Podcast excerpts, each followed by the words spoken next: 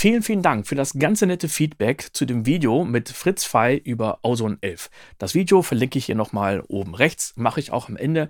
Und viele von euch haben gesagt, super Format, ich hätte gerne mehr von Fritz gesehen. Freut mich ungemein und vielleicht mache ich demnächst gar nicht mehr so eine Kürzung, denn aus über zwei Stunden Material hatte ich eine Stunde rausgeschnitten.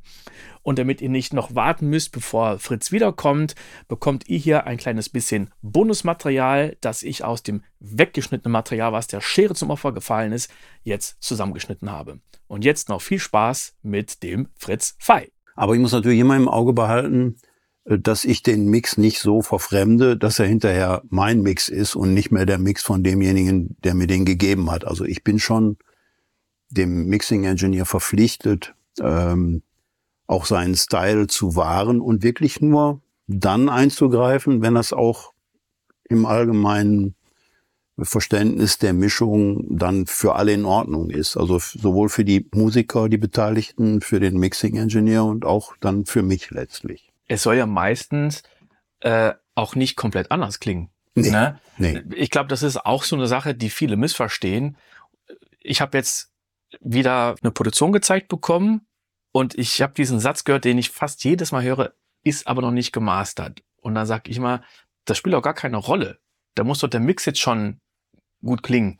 Wenn du mir sagst, das ist nicht gemastert, frage ich mich erstens, warum hast du es noch nicht gemastert, wenn das so wichtig ist? Aber ja. es sollte, sollte eigentlich nicht so wichtig sein, dass man jetzt sagt, ja, das klingt alles kacke, aber jetzt nehme ich meine Magic-Werkzeuge drüber und dann klingt's gut. Aber ich glaube, genau dafür, was ja, also sollte Mastering eigentlich nicht sein, aber mittlerweile ist es ja auch so und da könnte Ozone wahrscheinlich doch ähm, manchmal ganz gut helfen. Ne? Richtig. Wir müssen ja auch sehen, wie sich der Markt entwickelt hat. Ähm, früher, in, also in meiner aktiven Mixing- und Recording-Engineer-Zeit, waren Studios die einzigen Dienstleister, die überhaupt so eine Leistung erbringen konnten.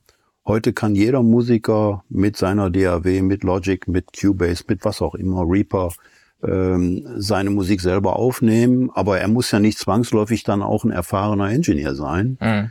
Äh, und deswegen kommen eben viele Sachen in die Mastering-Studios, denen man so ein bisschen aufs Pferd helfen muss, sage ich mal vorsichtig. Ja? Äh, Im Grunde genommen ist aber Mastering äh, zum einen ein technischer Vorgang. Also wir haben ja heute mit digitaler Veröffentlichung zu tun. Das heißt also, ähm, ich muss äh, bestimmtes Lautness-Target im Auge behalten, was nebenbei gesagt kein Schwein tut.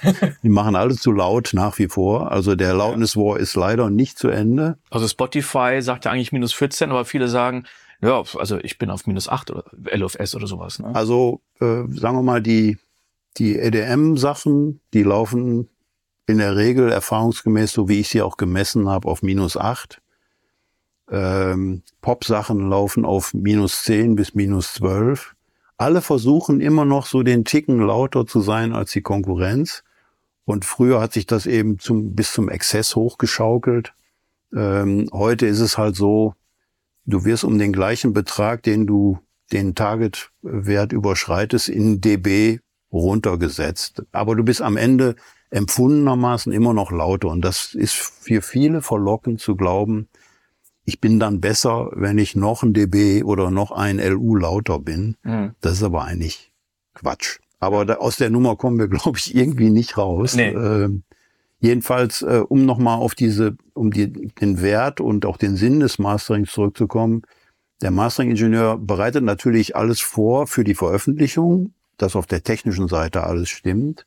Und künstlerisch soll er ja, ich sag mal so, bei einem Album-Mastering den Bogen schaffen für ähm, einen ja kompakten, einheitlichen Eindruck, den man vom ganzen Album haben soll, dass die Übergänge alle irgendwie stimmen und dass auch die Soundästhetik vergleichbar ist. Ähm, und am Ende soll man den Mix ja einfach nur so ein bisschen noch polieren.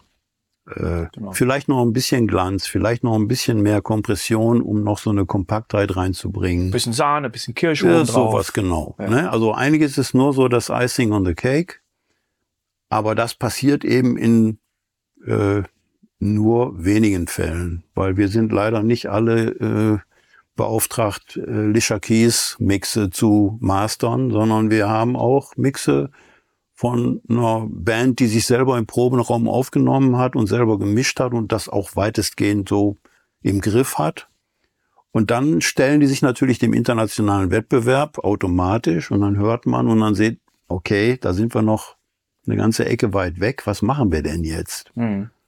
Und dann kommt eben die Digitaltechnik in Gestalt von Ozone 11 eben uns zur Hilfe und lässt uns noch ja, wie soll man sagen, grundlegende Eingriffe machen, die vielleicht das Ganze noch auf ein weiteres, höheres Level befördern. Ja. Das ist, also das ist nicht der Grund, warum man das macht, aber es ist gut, dass man es kann. Ja. Sagen wir mal. Und bevor der jetzt noch die Stems kriegt, gibt ja Leute, die sagen, ja, da mache ich halt Stem Mastering, das geht ja wieder in die Richtung des, des Mischens das, äh, ja, da, da, da kann ich jetzt nur als Mastering-Mensch antworten. Äh, Mastering ist was völlig anderes als Mischen. Und sobald ich mich auf die Ebene des Mischens begebe, habe ich eigentlich keinen Anhaltspunkt mehr fürs Mastering. Ja.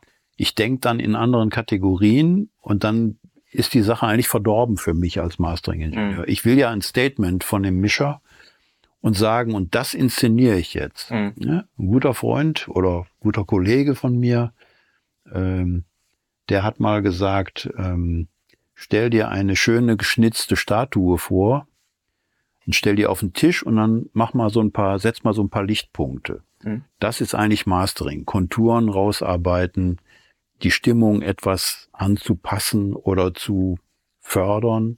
Äh, dann sieht die gleiche Statue einfach nur besser aus durch ein bisschen Licht.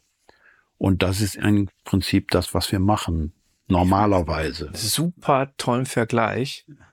Äh, ich habe sonst immer gesagt, ja, noch ein bisschen fein polieren. Aber ich finde das jetzt eigentlich noch viel, viel schöner. Also den Vergleich werde ich äh, mit Vergleich auf dich dann übernehmen.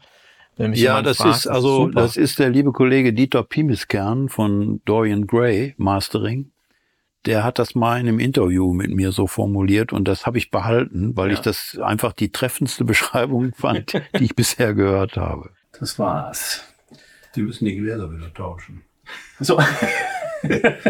ich meine nicht, dass du äh, mich mit einer tödlichen Infektion